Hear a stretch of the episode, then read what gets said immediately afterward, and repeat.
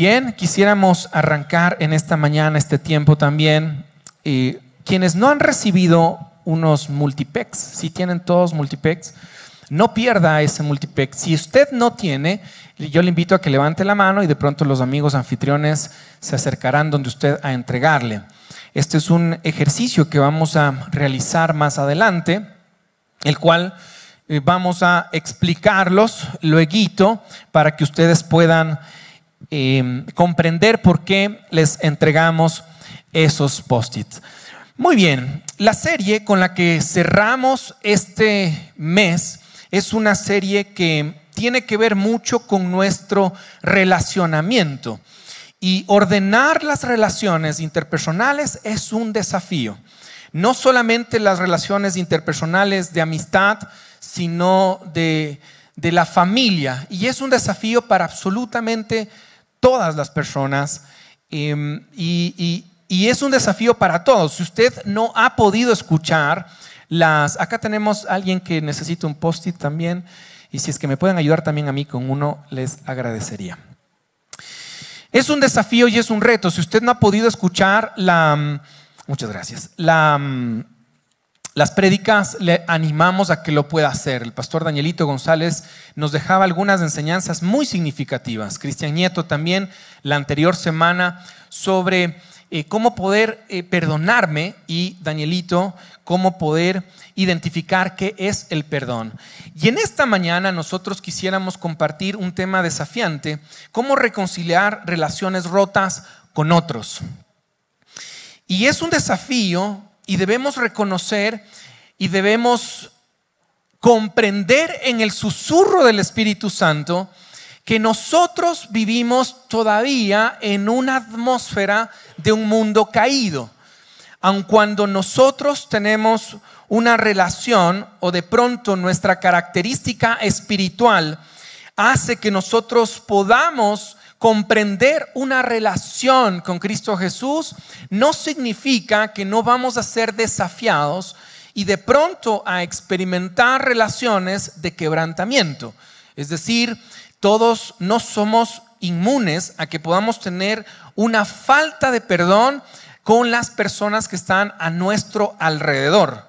Debemos recordar que vivimos en un mundo caído y esa naturaleza caída, a pesar de que somos el remanente del Espíritu Santo, del pueblo escogido por Dios, no quiere decir que la relación es desafiante porque tenemos situaciones con quienes tenemos que arreglar. Algunas personas albergan cualquier cantidad de dolor por la falta de perdón.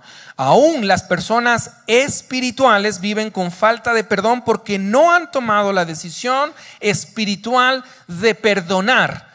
Y cuando se trata de ordenar las relaciones interpersonales, aquellas relaciones donde es difícil conciliar, donde es difícil sanar, cuando miramos nuestro mundo podemos percibir una gran necesidad de perdón y de reconciliación el conflicto a veces puede ser positivo.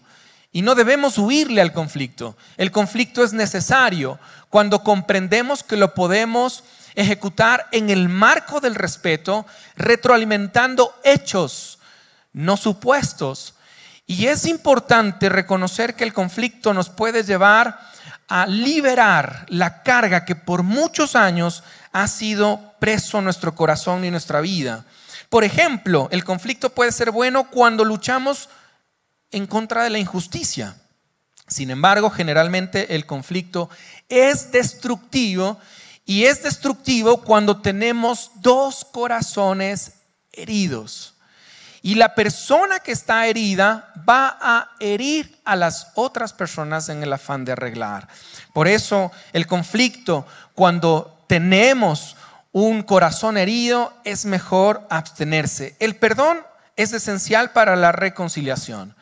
Yo puedo tener el anhelo de perdonar o de pronto ni siquiera me puedo percatar de que tengo que perdonar. Pero la reconciliación es un paso que va más allá de las palabras. Se requiere acción para restaurar la relación quebrantada. Es un proceso que indispensablemente la voluntad y el compromiso de ambas partes. Pero vamos a desarrollar eh, sobre la lectura de la palabra. Y quizá en esta mañana, quienes están acá, quienes están conectados o quienes van a ver más adelante, eh, la situación a veces se vuelve compleja cuando no se trata tan solo de un conflicto. Se trata de una herida y la herida puede ser por el abandono, la infidelidad.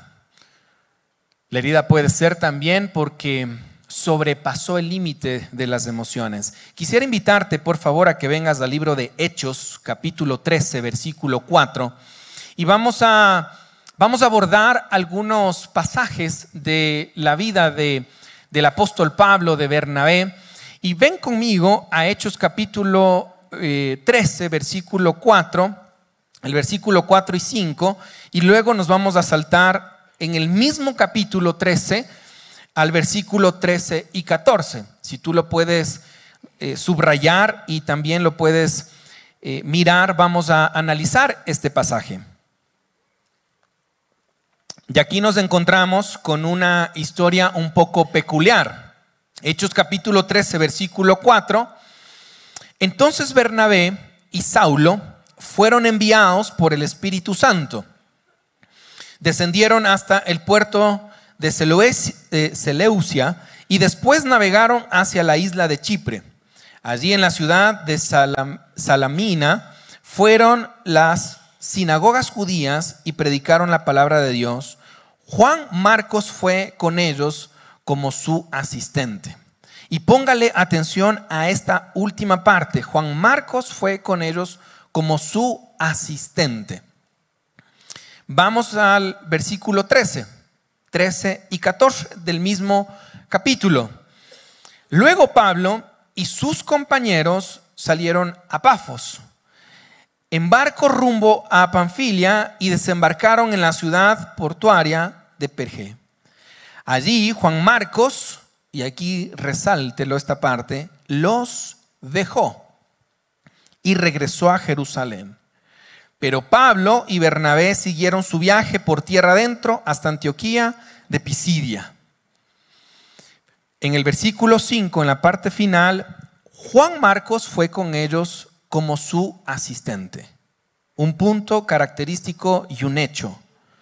En el versículo 13, subrayando esta parte de la palabra, Juan Marcos los dejó. Cuando se trata de reconciliar con otros, cuando se trata de abordar los momentos complicados y cuando podemos hablar del abandono que nosotros podemos tener, el abandono del compromiso matrimonial frente al altar, el abandono de la fidelidad, quienes se juraron amor o quienes pactaron amor por toda la vida, pero de repente el abandono hace que yo deje de lado ese compromiso o el abandono de aquel hombre, aquella mujer, aquellos hijos que pueden dejar abandonados a, sus, a los familiares más, más cercanos, a quienes amamos. El abandono de un buen amigo de un colaborador entrañable, el abandono porque de pronto el conflicto llegó y no pudieron solventarlo. Todos absolutamente en algún momento de la vida hemos sufrido un abandono un abandono. Y un abandono que nos ha dejado una herida por muchos años y esa herida puede estar de generación en generación. La historia que vamos a analizar, de alguna manera uno podría decir, pero es un abandono, lo, dejó ahí, le dejó Juan Marcos a Pablo y Bernabé y se fue. Pero ¿cómo sintieron ese abandono Pablo y cómo sintió Bernabé ese abandono? Es un punto central para analizar porque esto nos puede contextualizar a la realidad que tú y yo hemos vivido. Yo he vivido el abandono de muchas personas, de pronto yo he abandonado a algunas personas en el sentido del relacionamiento y la amistad, y puede ser que tengamos la razón, pero vamos a ir más allá. Vamos al capítulo 15 del libro de Hechos, por favor, considerando este primer pasaje, el abandono de Juan Marcos, ¿sí? Y Hechos capítulo 15, versículo 36 al 41. Si usted me puede acompañar, por favor, con la lectura de la palabra, versículo 15 del libro de Hechos, eh, perdón, capítulo 15, eh, versículo 36 del libro de Hechos. Dice así, después de un tiempo, Pablo le dijo a Bernabé, volvamos a visitar cada una de las ciudades donde ya predicamos la palabra del Señor para ver cómo andan los nuevos creyentes. Estaban hablando un poquito de, si quisiéramos contextualizar, estaban hablando de negocios.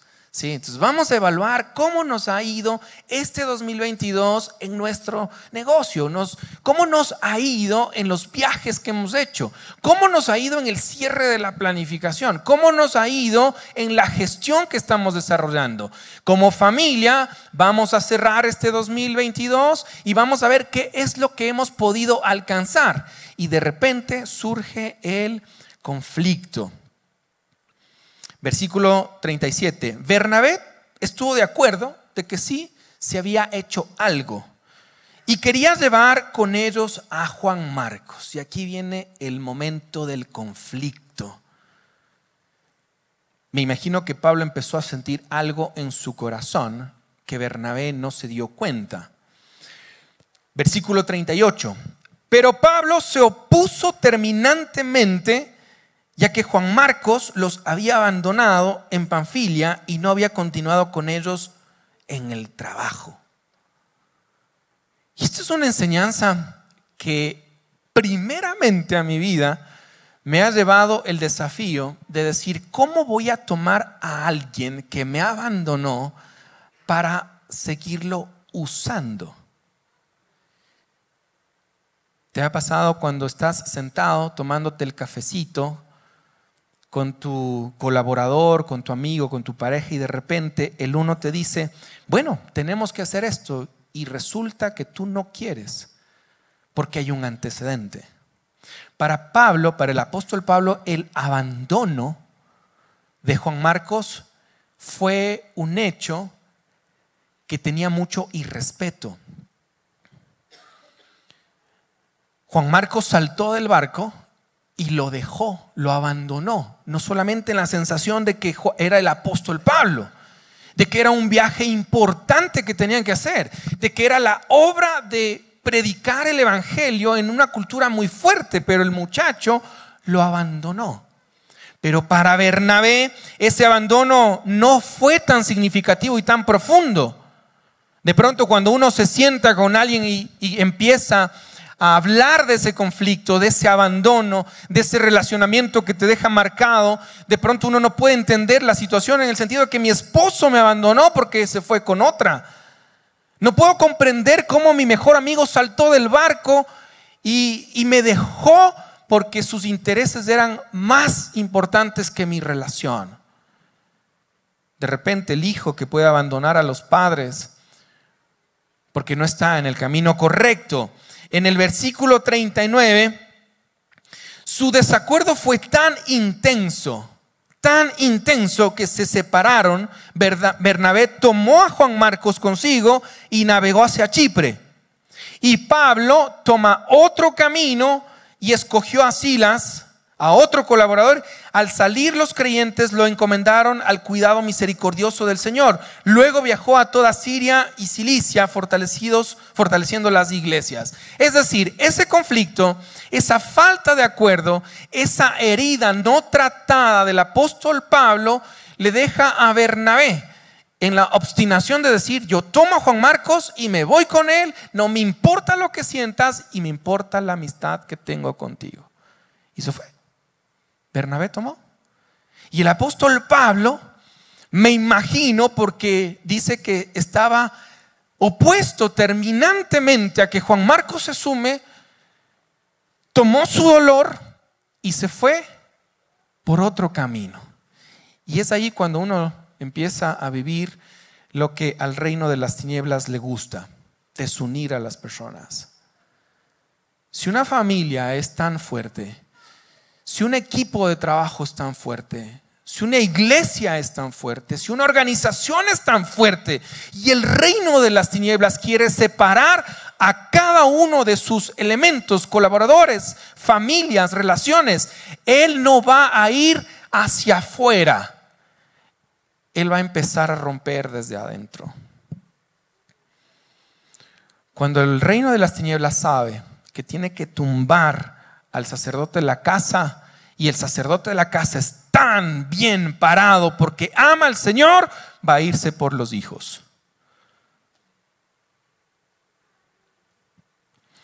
Cuando nosotros le preguntamos a Andrés Panasiuk, danos un consejo.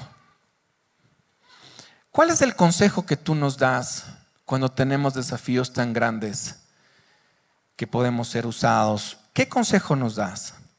Cuídense de que el reino de las tinieblas no los rompa desde adentro hacia afuera. Fue su consejo. Y Pablo y Bernabé fueron rotos de adentro hacia afuera en ese desacuerdo. Y de pronto aquí estamos hablando de una herida que uno podría decir, bueno, pero es Pablo y Bernabé. Son tan espirituales que pudieron haberse sentado en un proceso de oración a solventar la situación. Yo no diría, pero qué inmaduros, no lo hicieron. ¿Alguna vez te ocurrió algo así? ¿Quién tenía la razón?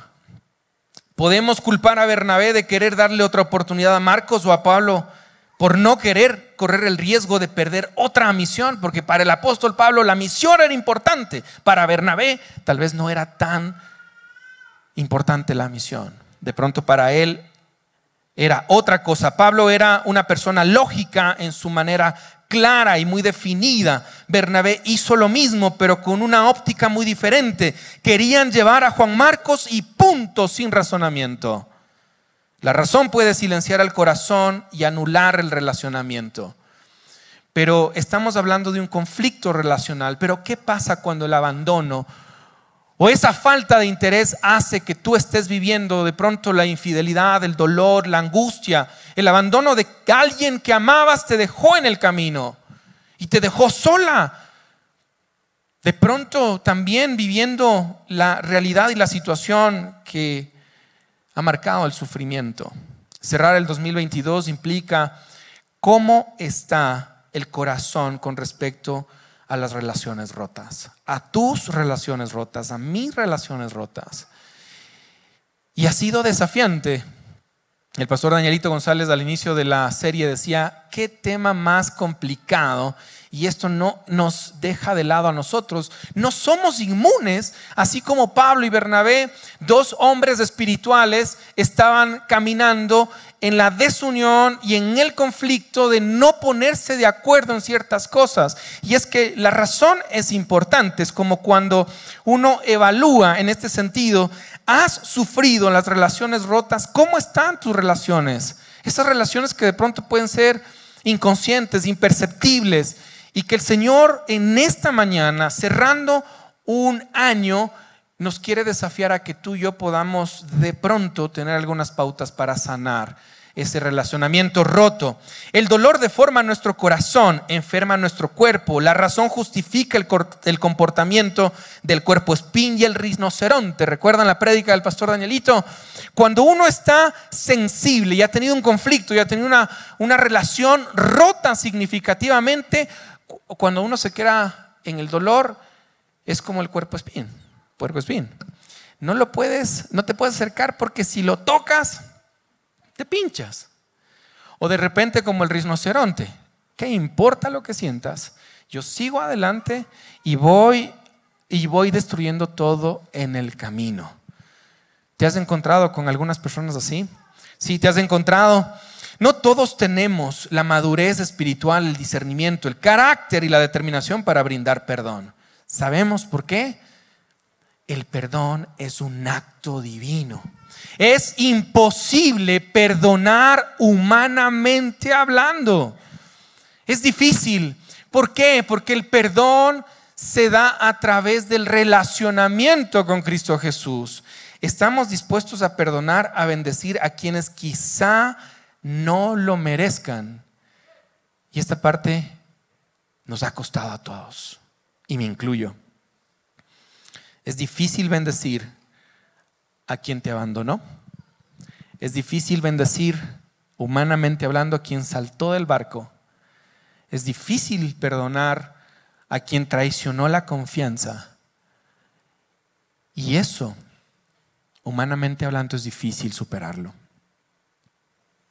Pero el perdón es un acto divino que puede empezar a través de ese relacionamiento. Por eso quisiera dejar tres, dejarte tres pautas, tres puntos con respecto a esto de cómo, cómo podemos actuar en este relacionamiento que nosotros tenemos.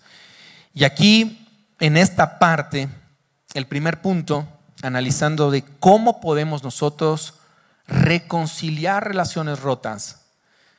Uno, da tiempo al tiempo.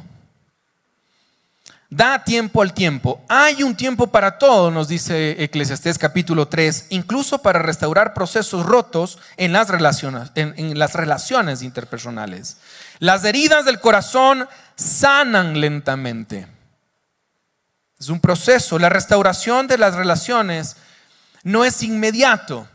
No va a ser de la noche a la mañana.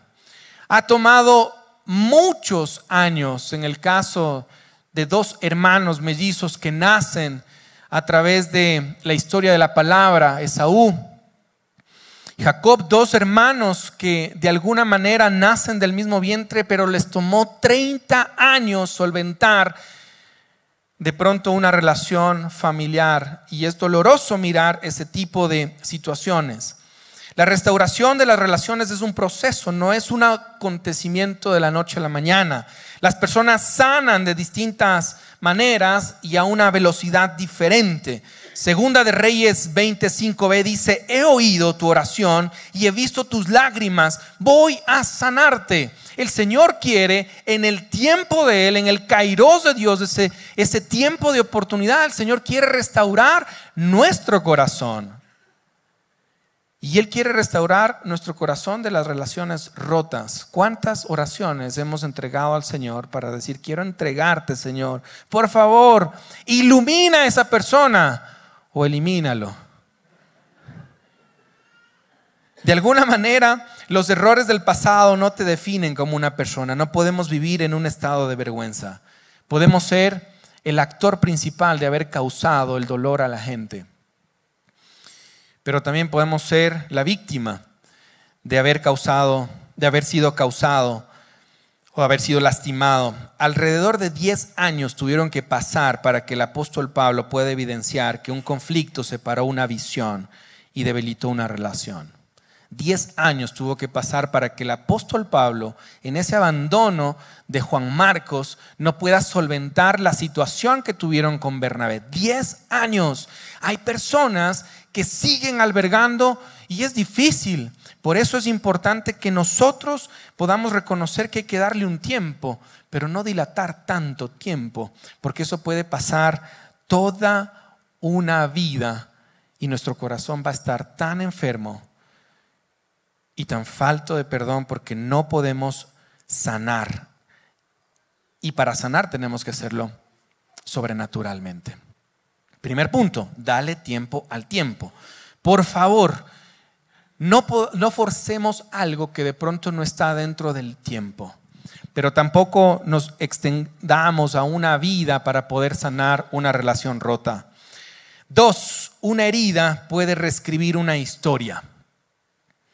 Ezequiel 36, 26 dice, les daré un corazón nuevo y pondré un espíritu nuevo dentro de ustedes. Les quitaré ese terco corazón de piedra y les daré un corazón tierno y receptivo. El dolor puede secuestrar al corazón y el dolor va a deformar una vida y una relación. De tal manera que el Señor sí quiere que restauremos nuestra relación y reconciliemos esa relación, pero pidámosle a Él que Él pueda romper esa herida de nuestro corazón, ese hecho. Solo Dios puede restaurar el dolor causado por otros. Solamente Dios puede sanar ese corazón herido. El mismo conflicto, la herida, Dios lo puede usar como un instrumento para bendecir nuestras propias vidas y la de muchos. Una decisión puede traer consigo un tiempo de arrepentimiento y de reconciliación, como fue en el caso de Pablo, con el dolor de que le abandonó una persona que lo necesitaba. Bernabé tuvo que sanar el corazón porque tuvo un conflicto con un mejor amigo como Pablo. Y tuvo que asumir una consecuencia para decir, Juan Marcos viene conmigo, así tú te opongas. Y Dios empieza a hacer algo importante a través de este conflicto y este relacionamiento. Y por eso uno puede percibir las situaciones complejas y las situaciones más dolorosas que Dios va a usar y va a reescribir una historia. Marcos es considerado por todas las autoridades que compusieron el canon bíblico como un libro más antiguo del Nuevo Testamento. Juan Marcos es alguien que Dios usó. Jamás se puede pensar que aquel joven que salió con Pablo y Bernabé en el primer viaje misionero, que fuera un desertor y después recuperado, llegara a escribir uno de los cuatro evangelios que componen nuestro Nuevo Testamento. ¿De dónde tomó Marcos la fuente que hablamos de este evangelio tan particular? Pues Pedro fue una pieza clave. Juan Marcos, una persona que necesitaba ser formada y a veces nos cuesta aceptar cuando no podemos guiar y eso también es un mensaje para nosotros. Ese conflicto tuvo una reescripción de la historia. Pasaron los años y Juan Marcos, quien fue el factor del conflicto, Dios lo empieza a usar de una manera diferente. Tres, solo Dios tiene el poder para sanar relaciones, solamente Dios. El Salmo 147.3 dice, Él sana a los de corazón quebrantado y les venda las heridas. Dios se interesa por lo que sentimos. Lo que tú y yo sentimos es muy importante y Él se interesa. Y es importante esa falta de perdón, esa falta de reconciliación. Dios se interesa por lo que sentimos y mira lo que dice primera de Pedro 5:7. Pongan todas sus preocupaciones y ansiedades en las manos de Dios porque Él cuida de ustedes. Dios siempre está tan cercano a nosotros. Por eso Salmo 34, 19 dice, a los que son de Dios podrán tener muchos problemas, pero Él los ayuda a vencerlos. ¿Quieres reconciliarte con alguien? El Señor nos ayuda a vencer a la medida de nuestra disposición. El Señor quiere que en esta mañana tú y yo nos vayamos libres para buscar una reconciliación con quienes ya no queremos verlos y no queremos bendecirlos. Quiero ir cerrando este tiempo y hay algunos pasitos que me gustaría dejarte aparte de estos tres. Primero, da tiempo al tiempo. Una herida, dos, una herida puede reescribir una historia. Tres, solo Dios tiene el poder para sanar. Pero quiero dejarte algunos pasos prácticos para que tú, no es, no es una receta microondas. No, son unos pasos que el Señor ha permitido que podamos identificar en nuestras vidas y cómo también hemos podido ayudar a otros. Pautas prácticas para cerrar los ciclos de relaciones rotas y y poder reconciliar con aquellos que hemos perdido una amistad, de pronto una familiaridad. Primero, uno tiene que identificar los hechos. Yo te invito a que durante la semana que viene o antes de cerrar el año, tú a solas, es un ejercicio personal e individual, tú a solas te sientes y empieces a pensar en los nombres de las personas. Y empieza a notar los hechos, los hechos concretos, no los supuestos, los hechos. ¿Qué fue lo que causó en el caso del apóstol Pablo el abandono? Los dejó abandonados, no no avanzó la visión, no avanzó en el viaje. Ese es un hecho. ¿sí? Entonces, identifica los hechos. Haz una gran lista de los hechos. Segundo paso, entrega y renuncia en el nombre de Jesús. Si tú puedes tomar un día cuando tengas estos hechos de los nombres de las personas que tengas, tómate un tiempito mi lugar favorito es el parque metropolitano. Anda en un horario seguro, no vayas a la medianoche porque vayas a experimentar alguna reconciliación no tan agradable. Cuando tú hagas la lista de los hechos de las personas, tómate un tiempo a solas y en el nombre de Cristo Jesús renuncia a esos hechos. Porque en esos hechos de pronto hay palabras, hay golpes fuertes que no te impiden con objetividad sanar. De rodillas, entrega y renuncia en el nombre de Jesús y entrega esos hechos con lágrimas y deja que tu corazón se vaya en las lágrimas. Tercero, mantén una distancia y un tiempo prudencial hasta procesar el dolor. En algunos casos, ya voy para los que ya han procesado el dolor 30 años, hay que tomar acciones. Pero si es que tú hiciste o tuviste un conflicto bastante fuerte, no es prudente inmediatamente. Deja un tiempo prudencial, una distancia hasta que procesen el dolor. La separación es buena y es necesaria. No es tan fácil, pero hay que mantener una distancia. Cuatro, el perdón es una decisión. Y yo tengo que decidir perdonar porque perdonar es un acto divino. Si lo entrego delante de Él, tengo que decidir perdonar en el nombre de Jesús. Cinco, discierne si es el tiempo de reconciliar. Uno tiene que buscar a la persona. Y tú me dirás, bueno, pero ya la persona no está, ya, ya voy allá, tranquilo, ya voy allá. Pero discierne cuándo es el tiempo de reconciliar. Es de valientes buscar a la persona que te hirió, cuando sea el tiempo de Dios. Sexto, ora y busca el mejor momento para acercarte a entregar perdón. Nosotros somos los que tenemos que entregar perdón, porque el perdón es un acto divino. Y nosotros tenemos que en el acto divino, entregando sobrenaturalmente perdón. Y siete, y último, si la persona ya no está, enfréntala en la silla con Jesús. Y cierro con este ejercicio, porque hay personas que ya no están en la tierra, se han ido, murieron, pero tú las tienes tan presentes y están vivas porque tu corazón no ha cerrado esa herida. Y estarán tan vivas hasta que tu corazón pueda sanar en el nombre de Cristo Jesús. Y el ejercicio es tan sencillo que enfrentarlo en la silla involucra si esté vivo o esté muerto, después de haber seguido todos estos pasos. Juanito está sentado ahí. Y Juanito es quien te abandonó, quien te lastimó, quien te golpeó. Y a Juanito no lo quieres volver a ver por el resto de tu vida. Es más, Juanito ya no está acá pero está tan vivo que cuando tú duermes no descansas. Porque Juanito sigue en tu corazón marcándote el dolor. Toma un tiempo antes de que se cierre el año y con Juanito, como que estuviera ahí, empieza a hablar y decirle, Juanito, tú causaste estos hechos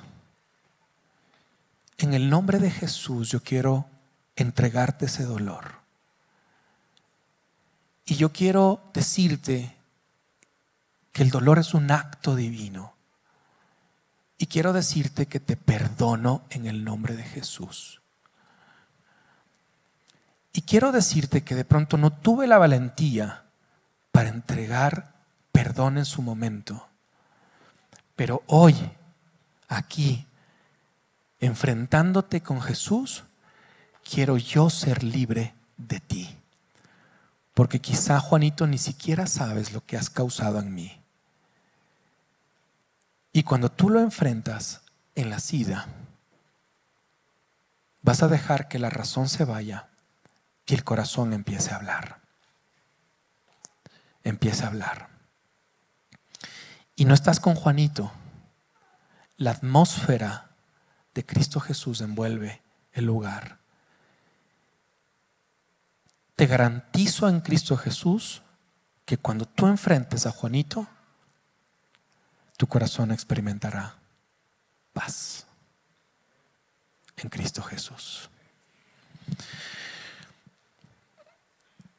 Uno puede causar heridas y le pueden causar heridas. Yo recibí un mensaje cuando estaba enfocado en mi responsabilidad primaria cuando estaba a cargo de los jóvenes. Teníamos una relación muy cercana con una persona a quien uno intentaba cuidar. En el afán de entregarle pautas para que pueda tomar decisiones, no tenía una relación eh, profunda con su papá.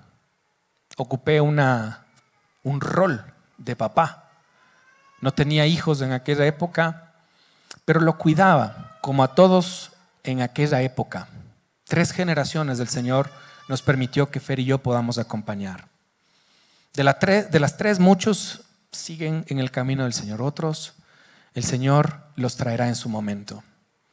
Pero con esta persona, yo intenté enseñarle algunas pautas para que sus decisiones puedan ser las acertadas en Cristo Jesús. Él no las tomó tan bien. Y él albergó resentimiento conmigo. Porque yo trataba de enseñarle lo que la palabra de Dios quería. Y porque intentaba como un pastor y como un padre quizá cuidarlo. Pero él no comprendió. Me dolió esa separación. Él tuvo que salir fuera del país. Y yo oraba. Y un buen amigo me ha enseñado esta, este ejercicio. Y de esos momentos donde uno puede derramar sus lágrimas y decir, bueno, realmente fue una intención de cuidarle a esa persona. Pero lo tomó tan personal que se resintió y se enojó conmigo.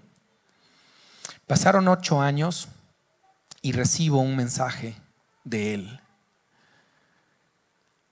Y su mensaje era, quiero pedirte perdón, porque en aquella época yo no comprendía lo que tú querías enseñarme. La falta de tener un padre generó rebeldía en mi corazón. Y ahora que estoy casado, puedo darme cuenta de que lo que tú querías era cuidarme para no golpearme. Te extraño como pastor porque no tengo otro pastor acá extraño la iglesia porque la iglesia ha sido única. Y quiero decirte que te agradezco por todas las noches en las que estabas conmigo, acompañándome, porque mi papá no estaba. Eso me marcó y de pronto puede haber, perdón por, por las lágrimas, pero ese mensaje me marcó porque de pronto me sentía culpable por cuidarlo demasiado. Pero trajo tanta libertad. Y aun cuando uno pueda decir, las personas no entienden, el Señor restaura y reconcilia en su momento y lo que siembras da su fruto en su momento. Y fue tan enriquecedor y libertad eh, tener esa conversación que ahora eh, podemos tener una, una relación mucho más abierta. Y para cerrar, quiero decirte que eh, te hemos entregado este post-it. La intención es que no es que escribas algo, sino más bien simbólicamente puedas identificar los nombres y entregarlos a la cruz de Cristo. Y en esta mañana que nosotros podamos reconocer que todavía tenemos que seguir sanando. Hay relaciones en las que tenemos que reconciliar. Y mientras escuchas esta canción, de pronto llegará como ocho años después de ese mensaje. Y todo lo que has sembrado, el Señor siempre lo recompensa. Así que si tú has entregado esto y quieres entregarle la cruz de Cristo, yo te invito mientras escuchas esta canción, puedas acercarte a la cruz para decir, quiero reconciliarme con la persona. Y yo soy el primero, porque todavía tenemos que reconciliar con algunas personas. Y entregarle al Señor de pronto a esas personas que el Señor quiere liberarte.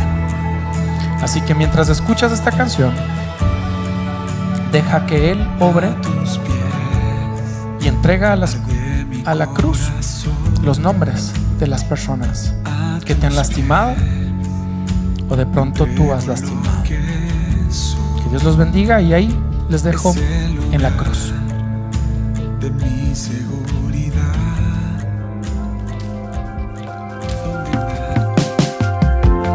Si te gustó esta prédica, te invitamos a que te suscribas a nuestro podcast y nos sigas en YouTube, Facebook e Instagram como Encuentro con Bahía. Además, recuerda que cada semana tendremos una prédica nueva para ti.